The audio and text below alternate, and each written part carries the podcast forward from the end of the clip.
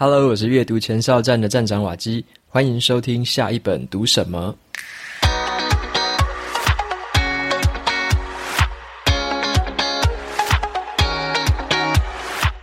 今天我要跟大家分享的这本书，它的书名叫做《子弹思考整理术》，这是一本在讲子弹笔记的书。那它也是子弹笔记的创始人所写的一本书。那为什么要聊这本书呢？是因为最近刚好有一个听众他传私讯给我，他就问我说：“瓦西亚，你已经讲了快要两百集的说书了。”可是啊，都还没有分享过《子弹思考整理术》这本书，就是说我已经推荐了这本书，推荐这么多次了，怎么都还没有讲过？然后我才去看一下记录，我才发现，诶，真的耶，我还没有说过这本书诶。所以今天就趁这一集节目来跟大家分享一下这本我很推荐的书，还有《子弹笔记》这个我很喜欢的方法。那这个重点先说在前面，就是《子弹笔记》这个方法，它帮我拿回了人生的主导权。而且也帮我摆脱了自动驾驶的模式，所以今天就来跟大家仔细的来聊聊，这是什么样的一个工具，以及我用到现在已经使用到第四年，使用到第四本子弹笔记了，我有什么样的想法？那就透过今天的节目来跟大家做一个完整的分享。本集的节目是由生鲜时书赞助播出，要为大家介绍的是美国最受欢迎的，连欧普拉都称赞的一个心灵成长大师。麦克辛格他亲自讲授的一堂课程，叫做《Living from a Place of Surrender》。Surrender 在英文里面有投降跟认输的意思，在这边翻译成臣服。那这门课的中文名称就叫做“臣服实践课”。好，什么是臣服呢？就是有意识地接受生命的流动，呈现在我们眼前的这个任何事物。如果生命是以某种形式呈现，而我抗拒它的唯一理由只是出于我的个人喜好的话，那我就要放开自己的好恶，让生命来做主。这就很像圣严法师曾经说过的：面对它，接受它，处理它，放下它。有的时候啊，我们接受了生活上面的刺激，引发了一些想法跟情绪上面的反应，就很容易被这些反应牵着走。那臣服的第一步，就是要注意到外在世界跟内在状态之间的关系。当我们不把注意力放在反射性的想法上面的时候，这些反射性的反应就没有办法再掌控我们了。所以在灵性的层面呢，这个臣服就是一套积极行动的方案，会教我们怎么样从问题的根本着手，扭转生活的面貌，拿回人生的主导权。那这堂课啊，会先教我们如何深度了解你，还有周边的世界，脑中的一些想法，还有各种情绪之间的真实关系。让真实的你可以沉着地观察一切的内在意识。这堂课程的目的是要改变你对人生的视角。每一个章节就将带你接受挑战，还有超越自我。九月三十号之前结账，只要输入优惠码两百 Waki 就可以额外折抵两百元。有兴趣的朋友，欢迎前往节目的资讯栏参考看看喽。那接下来呢，就回到这本《子弹思考整理术》的分享。那这本书的作者，他就是《子弹笔记》的创始人，叫做 Ryder Carroll。他在小的时候啊，有一种症状，他就罹患了这个注意力缺失症，就是有点过动儿的那种状态。那他就通过反复的试验，他就觉得说这样子下去不行啊，他要有一些方法来克服这种注意力不足的状态，然后让自己可以更专心一点，才可以有发挥比较好的学习效果嘛。所以他就尝试了很多很多方法。后来他发现，用手写笔记这个方式可以强化他的注意力，还可以增加他的这个生产力，帮他达成一些预定的目标。所以他渐渐的就开始调整他的这个笔记方式，然后发展出了这一套称为“子弹笔记”的这个方法。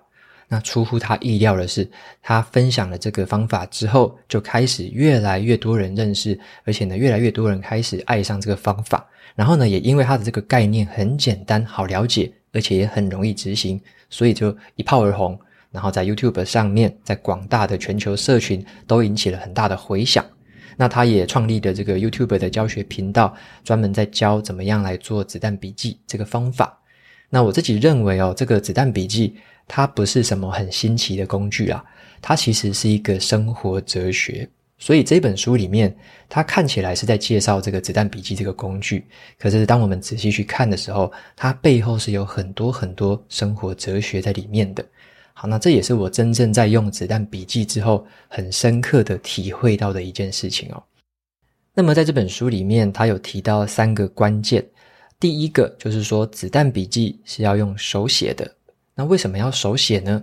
因为借由这个方式，才可以加深我们跟资讯的互动，强化这个联想跟思考的能力。用手写的方式，可以激发创新，还有一些更进一步的见解和洞察。那手写笔记可以让我们放慢自己的思考步调，让最深层的意识来得及说话，让我们可以跟自己对话。好，所以这是第一个关键，子弹笔记要手写。那他提到的第二个关键就是。现在这个数位时代啊，我们每一个人哦，同时之间都要处理太多的事情了，造成我们的注意力很容易分散。那用这个子弹笔记，你手写的这个过程当中，而且啊，你会进行思考，你会进行规划嘛，就有助于说我们关闭那种穷忙的那种模式。就是我们有时候会想要让自己自动导航嘛，反正任务来我就做。然后时间到，我就做什么，然后呢，接下来就自动导航，漫无目标的一直前进，然后就过完了一天。所以呢，他希望透过子弹笔记的方式，来帮我们重新检视自己的一些经验跟优先顺序，做出更好的安排。那最后第三个重点，就是要建立一个自我意识。好，什么是自我意识呢？就是我们必须是依据我们的信念而行动的。就像前面讲的，我们不能再自动驾驶了，我们要依据信念，很主动的去过我们的生活，要让一切都从最小的地方就好好的规划起。然后呢，你有朝着一个固定的方向跟目标去前进。那每天如果遵循遵循这个子弹笔记的这个方法的话，就会有这种积沙成塔的这个功效。那你就可以慢慢的一步一步的累积。那他也说，建立自我意识是一辈子的功课啦。但是最好的方式就是从自己的日常生活开始。那子弹笔记就是这个可以帮我们从日常生活开始做这件事情的一个很好用的工具。那么我来跟大家简单介绍一下这个工具，它到底是由哪些元素所组成的。那听完了这些元素之后，我们才会知道说，用这一些元素在过我们的生活，在做我们的笔记，会造成一些什么样的效果。这个就是我所谓的生活哲学的部分。在用这个工具的同时，它会慢慢改变我们对于生活的态度，跟我们实际生活上的方式。那如果要写子弹笔记的话，我们就需要有一本笔记本。这个笔记本有很多的格式跟款式啦。那如果说你想要挑的话，我就放在部落格的资讯栏那边。我有写过一篇教学文章，里面有一些格式可以参考。那网络上你用 YouTube 搜，也有很多人他们会分享自己的子弹笔记长什么样子。那这个格式非常多，你只要买超过两百页的这个笔记就可以了。因为子弹笔记是以一个年度为一个单位，就是每一年写一本。那像我自己是写到第四年了，所以我总共有写过四本的子弹笔记。那再来的话，子弹笔记还有一个特色就是说，它的这个自由度很高。它的用法就是说，你可以去规划一些叫做 bullet 子弹的这个定义。有一些子弹你可以用，例如一个黑点点就叫做任务，那你也可以画一个圈圈，这个就是一个会议或者是一个事件。那你也可以画一个闪电符号，这个就是灵感。所以呢，我们就可以很任意的去使用这些符号，你想要定义什么样的这个符号都可以，就是随自己开心。那网络上面也有很多人的这个设计方式，我在部落格文章也有分享过我的这个设计，有兴趣的话也可以参考。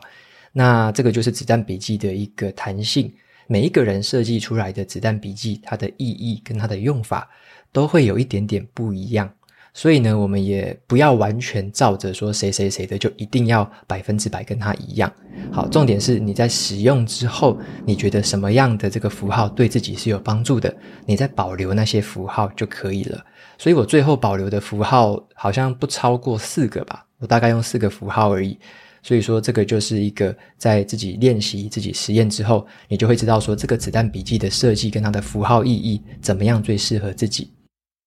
那么，在下一个部分就是子弹笔记的年度目标。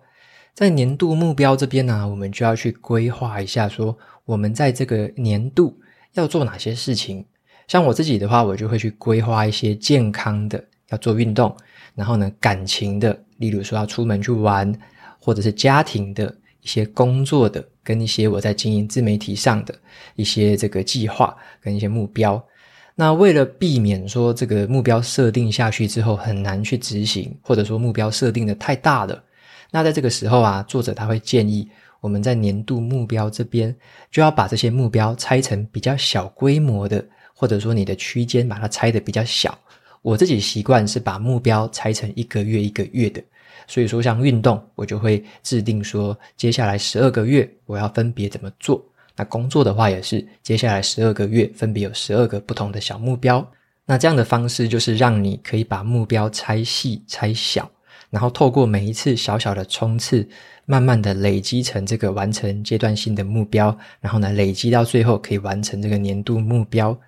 那这个年度目标的页面，就是在每一年的大概一月份的时候，可以来做这个设定。那再来的话，下一个分类就是叫做未来制。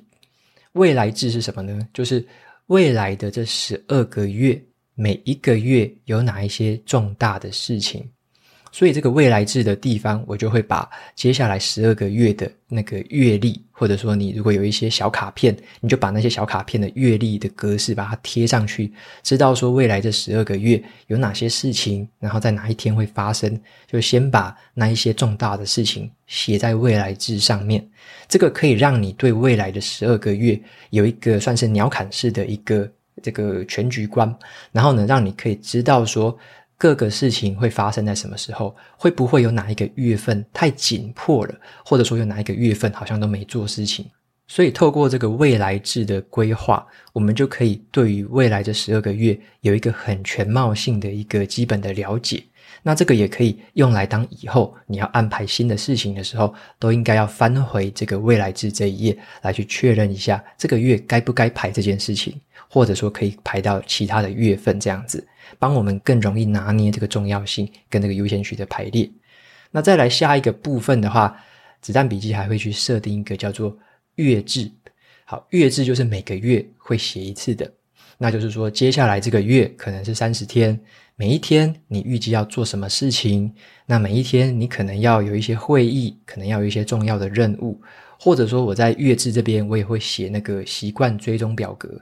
我会追踪自己每一天要做哪些运动，然后呢，要写哪一些内容，或者说我要读书。我之前呢，在一开始用子弹笔记的时候，我的早起习惯，还有我的阅读习惯、写作习惯，都是用这个方法去建立起来的。那后来的话，我就培养这个做瑜伽，还有做慢跑，我也是用这个习惯追踪表格，在月志这边的时候去进行规划。那这个追踪呢，每一个年度可能都会改变，所以你可能今年设定这样，明年呢，你也可以设定成其他的习惯追踪。好，所以这个就是一个月志，我们把一个月每一天预计要做什么，把它写下来。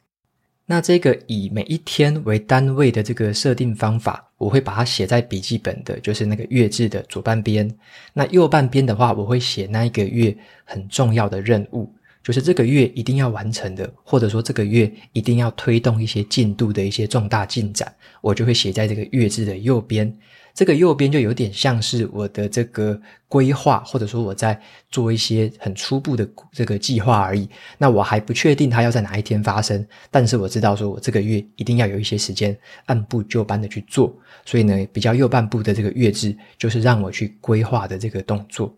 好，那再来的话。下一个部分就是最细的，叫做日志。日志你也可以把它想成是日记啦，就是每一天都要写的。那日志的话是要做什么呢？就是你每一天为一个单位，每一天我都会先写上那一天的日期，然后在那一天的日志开始去往下写。那么这个日志呢，你可以用自己习惯的方式去做规划，所以这个作者他也没有强迫说你的日志一定要写成什么样子。好，他就给了一些比较基本的建议。那我稍微去消化之后，我把它变成了自己的一个格式。那我也跟大家分享一下，我每天会写什么东西。我每天总共会写就是四个主要的分类哈。第一个我会写一个自我肯定。这个自我肯定呢，就是我每一天在起床之后，我做完瑜伽、伸展完之后，就会打开子弹笔记来做一个自我肯定。我会去写下一些，例如说我今天对生活也充满了热情，或者说呢，我今天一定会很成功的发表一个演讲之类的。就是你要先自我肯定，对于今天是有一个正面的一个观感。那我就会写下任何那一天可能会让我感觉到很正面的事情，先写下一条。那再来的话，我就会规划一下三个最重要的任务。好，我会规划三个当天我一定要完成的重点任务。我不会写一些杂事啦，好例如说要缴什么水电费啊，然后呢要什么小会议之类的那些我都不会写，我就会写三个很重要的任务，会推动我的这个事业进展的，会推动我的工作进展的。好，例如说我可能要交一个在工作的时候交一个结案报告，那这个结案报告就是今天一定要有进展，一定要做，所以我就会写这个结案报告，我要做几个页面，然后我要做什么样的事情，就规划上去。那我也会规划一些比较私人的任务，好，例如说，我今天要把某一本书读完一半的篇幅，我就会写这个东西上去。那我就会知道说，这个事情是很重要的，我一定要在今天把这本书读到一半的这个篇幅。所以说我会每一天只写三个最重要的任务上去，然后呢，这个早中晚都会去翻阅一下，去确认我有没有在继续关注这三个任务，并且去执行他们。那么在每一天的要睡觉之前，我会写下。三个感恩，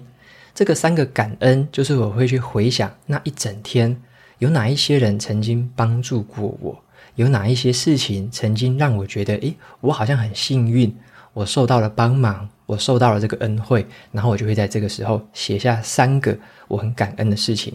我会用比较具体的描述来写，好，例如说今天老板对我说了一句很肯定的话，面带微笑，然后我很感谢他。或者是说，今天这个同事 A 好，他曾经帮助过我什么事情，让我这件事情可以推动了多少的进展，我很感谢他。我就会在每一天的时候写下这三个感恩。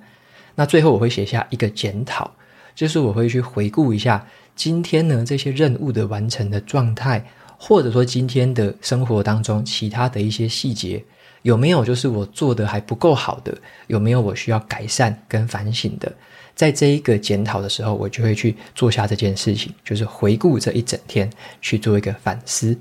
好，所以说这个就是我一整天日志会做的事情。那最后的话，子弹笔记还有另外一个最后的分类，这个分类叫做群组。群组的意思就是说，你可以用任何一个页面啊，然后呢，你可以去写说，你可能在今年的时候你要读哪些书，把这个书单写上去。那你也可以写说，今年你要看哪些电影，把他们的名字都写上去，或者是啊，有些人可能喜欢煮饭的，啊，今年要学哪一些烹饪的料理，把那些名称也可以写在群组里面。所以群组就是一个比较自由的，你可以把任何不同分类的东西收集在这个群组里面。那这个方式呢，我之前一开始的前两本有用，那后来的话，我把群组这个功能转换到了我的数位工具上面。我就用我的数位笔记去记这一些群组，因为透过数位工具的话，它还是比较好储存，而且也比较好搜寻，也不会说每一年你可能要再重新的再设计一次。好，所以说这个群组的部分，大家也可以参考看看。好，所以说以上那几个元素呢，就是子弹笔记的最重要的关键元素。那我们来回顾一下哈，就是说，当我们有做这几件事情，用子弹笔记在做这几件事情的时候，我们的生活会发生什么样的变化？那么第一个变化，我觉得是它好像变成了我的一个伙伴，就是因为我每一天我都要写这个子弹笔记嘛，早上、中午、傍晚，甚至是睡前都会去碰它。然后呢，我每个月、每个礼拜也会用它来回顾一下上一周、上个月的重点，所以它有一点点像是变成了我的一个伙伴，是能够让我去跟自己自我对话的一个伙伴。好，所以说它变成了我的一部分，就有点像是说，我们把自己脑袋里面那一些规划啊，那一些可能反省啊，那一些对任务的安排，你就把一部分的事情就放到了子弹笔记上面，那它也就变成了你思考的一部分，变成了你执行任务的时候，你要去做反省的时候的一部分。所以这是第一个改变，就感觉到自己好像有另外一个伙伴在陪伴自己，只是这个伙伴它就是子弹笔记。那再来的话。第二个对我的改变，是我更常去回顾，还有做反省，好，更常去回顾跟做反省。以前呢、啊，我还没有用子弹笔记的时候，我就没有任何记录的习惯，我也没有写日记的习惯，所以经常就是一天过一天，就是自然而然的自动导航的这样过，所以我没有任何的记录可以让我回顾。每次要回想的时候，都是一些很模糊的记忆，或者说自己还会把记忆胡乱拼装这样子。那用子弹笔记之后，因为有把那一些任务记录下来。有没有完成就把它记录下来，习惯追踪或者说你的这个反省全部都写下来，所以我更容易去回顾，还有去反省过去所发生的那件事情。当我去很频繁的每一天都可以这样回顾，每一个礼拜都可以这样回顾的时候，我就更知道说我有哪些地方做得还不够好，接下来下一个礼拜、下一个月份的规划该怎么样做得更好。我的优先序是不是有哪边出问题了？透过这样子记录跟回顾，我可以很明确的看到一些迹象，然后呢，对于下一步的行动做出更好的改善。所以呢，这个改变就是让我更长的回顾跟反省，它可以帮我改善未来的行动。那接下来第三个改变就是说，它让我更感觉到这个动力很充足。那个这个动力很充足的意思是这样子：以前呢，如果还没有用子弹笔记之前。我每一天没有去规划特别要做什么任务，我也没有去限制自己说只能做三个重要任务。所以以前我会觉得说，反正今天工作有哪些事，我就全部做；有哪些事情有多少事，我就照着做。那我也不管它的优先顺序之类的。那有子弹笔记之后，我会在早上的规划就有一个很主动的意识。我会去知道说，今天最重要的就是那三件事情，所以我自己会很有目标感的，我会很有动力的，就是要把那三件事情做完。而且因为是我们自己主动去设定那三个目标的，然后呢，我们就会自己更有动力嘛，因为是我们自己决定要做这些事的。好，所以说这三个就是我们自己要去设定它的。再接着呢，下一个改变是这样子的，因为我是每一年都要写一本，所以呢，在每一年的结束跟每一年新的开始的时候，我要做一次这个子弹笔记的转移。那做转移的时候呢，我就会去很仔细的思考，去年我的年度目标完成到什么样的状态，有哪一些东西很重要的被完成了，有哪些东西是不太重要，然后我可能忽略了，或者说我已经觉得那件事情不重要了，我就可以很明确的把它给放弃掉。那我在做转移的时候，我就会去知道说，今年度我应该重新去瞄准什么样的目标？过去有哪一些事情做得不好的？我今年应该怎么样规划我的目标设定？该怎么样的再去拆细？怎么样拆得更明确？所以呢，透过这样子一年一本的这个状态，我就可以很明确的知道自己已经到达了哪一个阶段了，自己成长成什么样的模样。那你可以去回顾每一个年度写的子弹笔记。自己都有一个很大的改变，因为你会去持续的一直优化，一直持续的进步嘛，所以你就可以看到从那一年的一开始到那一年的结束，自己的改变是什么样的。我觉得那一种成就感是非常好的，然后呢，也是让人会感觉到心满意足的。而且你看到自己过去记录的这一些状态，会知道说这一本厚厚的这个子弹笔记里面有很多很多你的心思，还有你曾经的一些想法，跟你过去的一些反省啊，跟一些进步都在里面。好，那么在下一个改变是这样子，就是以前我在用子弹笔记之前呢，我是一个蛮容易分心的人。就是我也很喜欢打电动，然后蛮喜欢追剧的，所以只要用电脑，基本上就是在划这些可能是电动啊，可能是影视之类的这个资讯，然后也很喜欢就是看社群媒体嘛。但是后来用子弹笔记之后，我就开始渐渐的越来越能够抓住自己的注意力，因为在我要写子弹笔记的时候，像是早上，因为你要打开这个本子，你要手写。所以我那时候会把电脑就是关掉，还没有开机的状态。那我也不会去滑手机，因为我必须先专心的去写这个子弹笔记。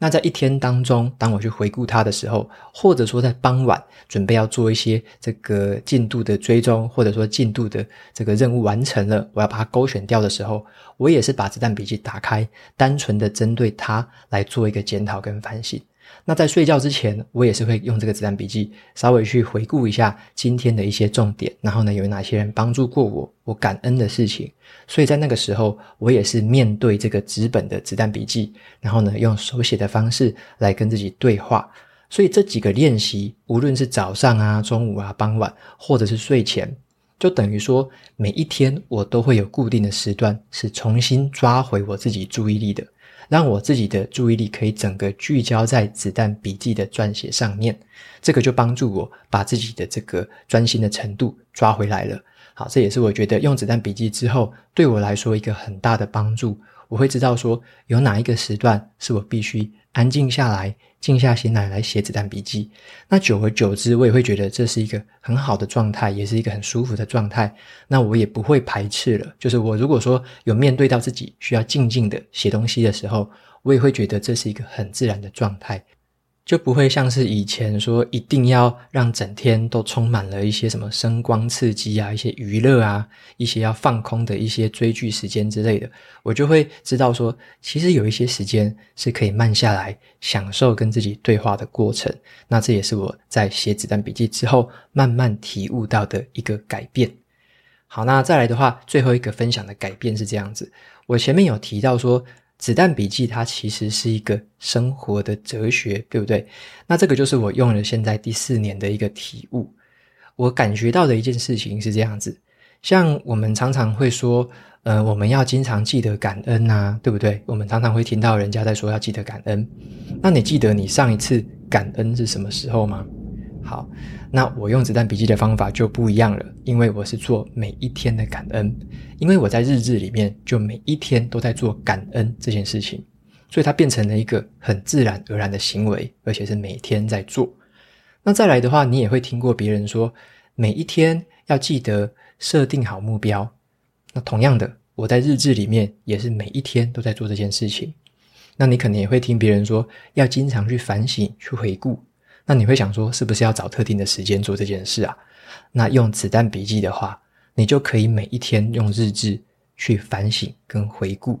所以像刚刚讲的那几个，大家都常常挂在嘴边，但是其实都很少在做，或者是根本忘记怎么做的事情。那用子弹笔记这个方式，渐渐的习惯去用它，去使用它的时候，反而变成一个每一天的。例行公事，每一天都一定会做它，而且是自然而然的就会做它。那一些好处是每一天都发生在自己的身上。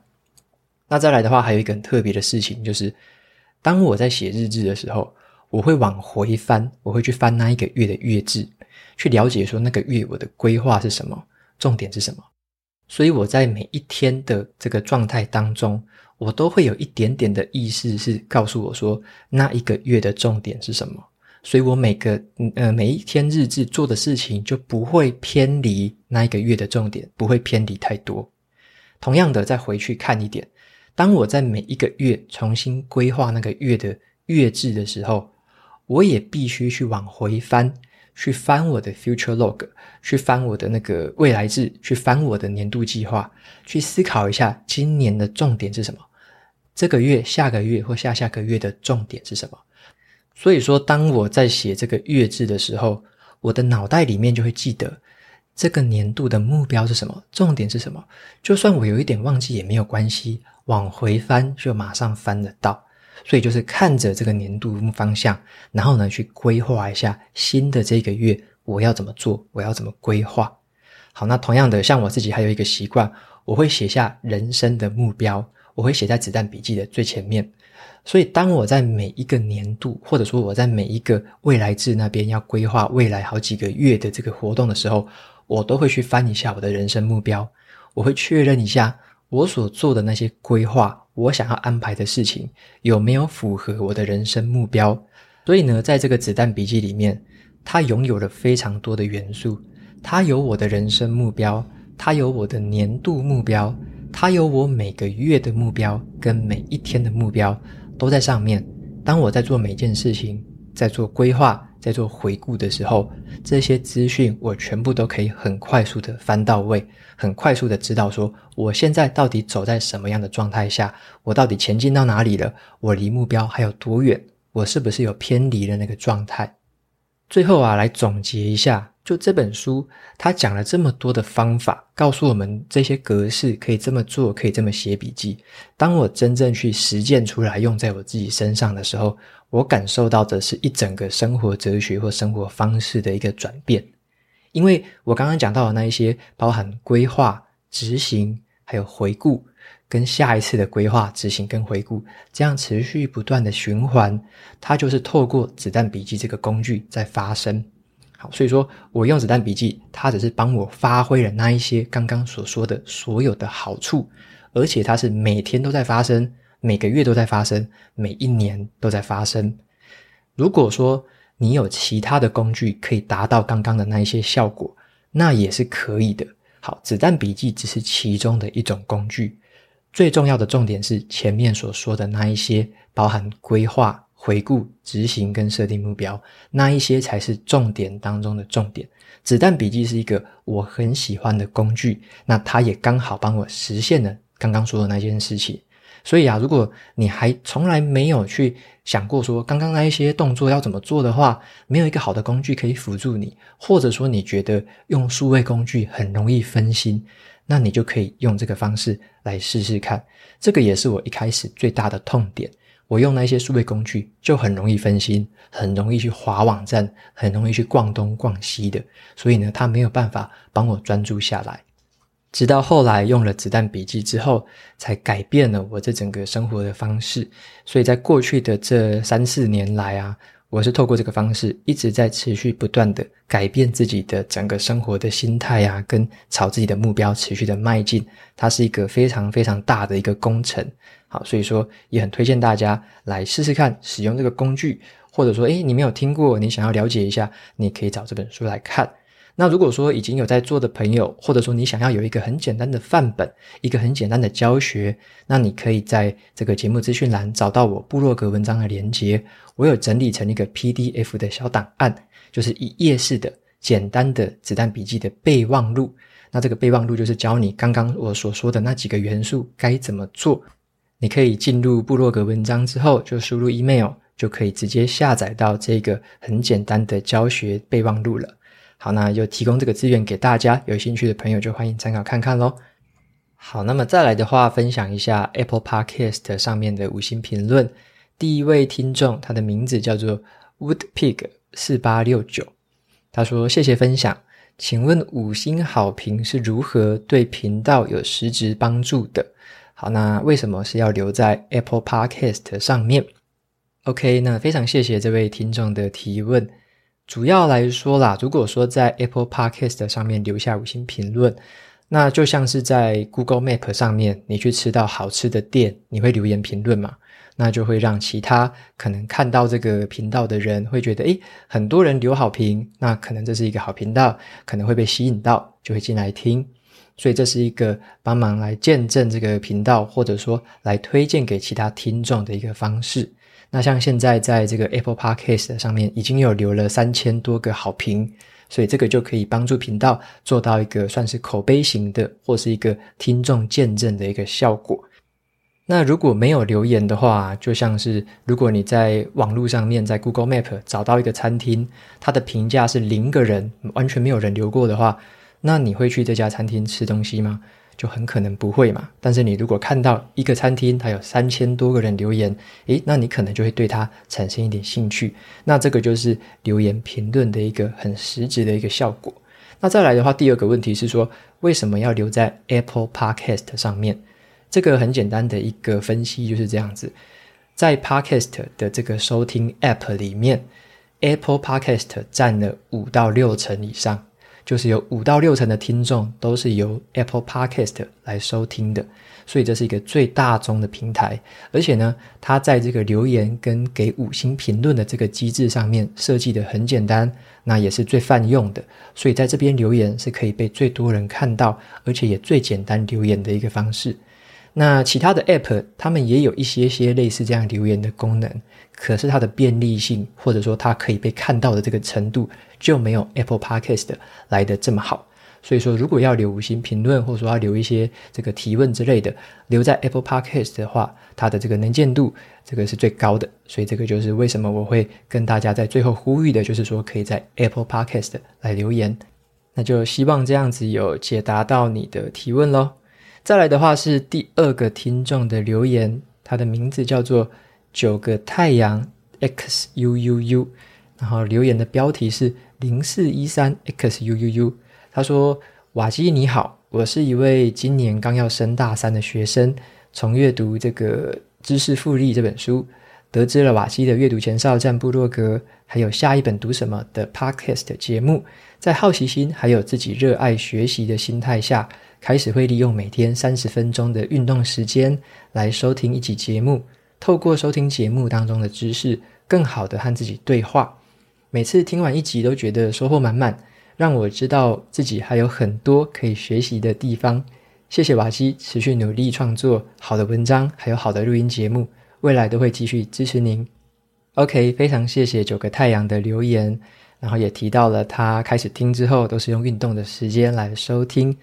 OK，如果喜欢的话，也欢迎推荐给身边的朋友或者是同学。非常感谢你的支持还有收听。那最后的话，节目到这边就进到尾声喽。如果你喜欢今天的内容，欢迎订阅下一本读什么，然后在 Apple Podcast 上面留下五星评论，推荐给其他的听众。你也可以用行动支持我，一次性的或者每个月的赞助九十九元，帮助这个频道持续运作。如果你对这个频道有任何的想法，或者是想要问我的问题，欢迎在节目资讯栏里面的传送门连接找到留言给我的方式。我每周也会在阅读前哨站的部落格分享读书心得。喜欢看文字版本的朋友，记得去订阅我的免费电子报。好的，下一本读什么？我们下次见喽，拜拜。